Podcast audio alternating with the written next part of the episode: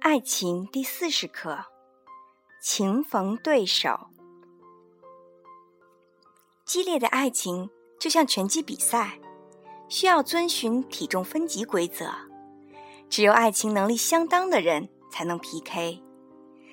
假若你是一个轻量级，非要去挑战一个重量级，那结果十有八九被 KO 了。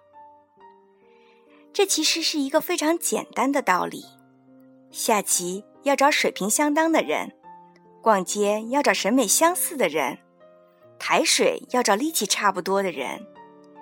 一个高手和一个菜鸟的较量，必然令高手挠头，菜鸟冒汗。同理，爱情也需要和你层次水平相同的对手，爱情能力匹配的人，最终才能走到一起。一见钟情时。我们往往不太参考爱情能力这么深层的心理因素，只是凭感觉就认定了，这往往会让我们迷恋的厉害，最终却伤心收场。玛莎爱上周光是因为一见钟情，他是个大男人，这让玛莎觉得很有安全感。他小鸟依人般的随在他身边，做幸福的小女人。无论他撒娇、任性还是耍赖，周光都能包容他。玛莎喜欢热舞，喜欢泡吧，喜欢被陌生的男人欣赏的那种自豪感。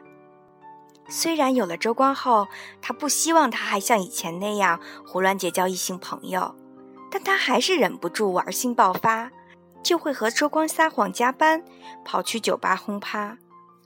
久而久之，周光自然识破他的谎言。尽管十分不舍，还是提出了分手。玛莎不能接受，她觉得自己只是爱玩，这是个小问题，为什么周光就不能容忍呢？她的不接受，恰好是周光坚决分手的理由。在玛莎成天想着玩的时候，周光就已经逐渐发现，这段恋情一直都是自己在付出，他只爱了，却没有感受到被爱。他对恋爱的期待是婚姻，却发现玛莎和自己并不一样。对玛莎来说，她觉得恋爱就是一件好玩的事儿，轰轰烈烈、甜甜蜜蜜爱一场而已。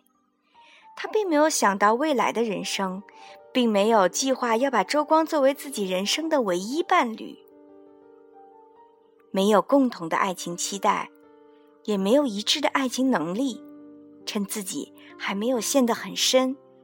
周光赶紧分了手，而这晴天霹雳对于玛莎来说是永远弄不懂的伤心。多多和她的男朋友也是一见钟情，相恋四年，可这四年来说对她简直就像四个世纪一样这么长。她苦哈哈的侍奉着男友和他的家人每一个要求。如果两个人吵架，她总先反省自己。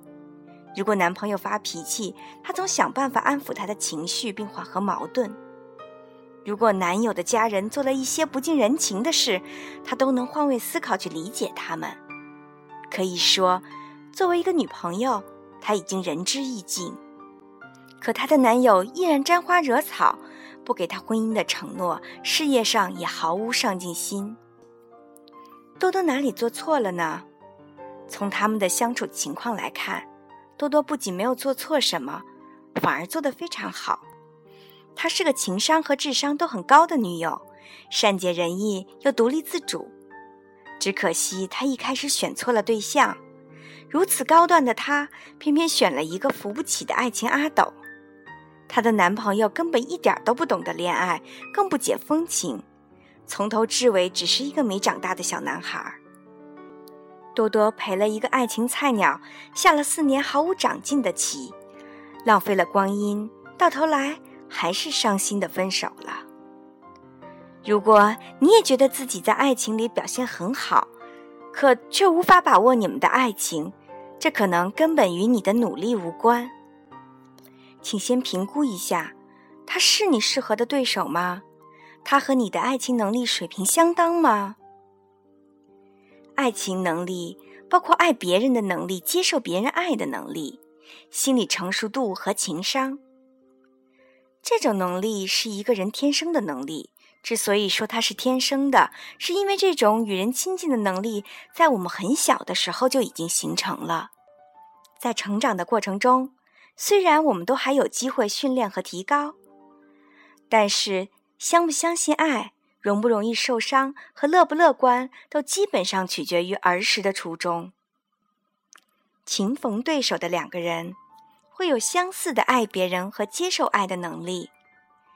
这样，两个人才懂得对方的表白，懂得对方这样做是爱我，我也要用这样的方式去爱他。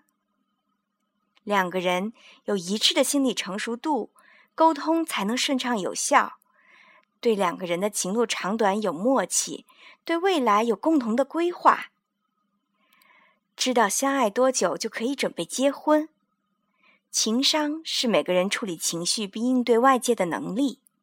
在这一点上，相恋的两个人也需要水平接近，这样才能处理好自己的情绪，并理解对方的情绪，能互相安慰、彼此支持。同样的爱情期待，同样的爱情能力，是心理上的门当户对。我们需要和自己成熟度相近的爱人，这是百试不爽的爱情匹配原则。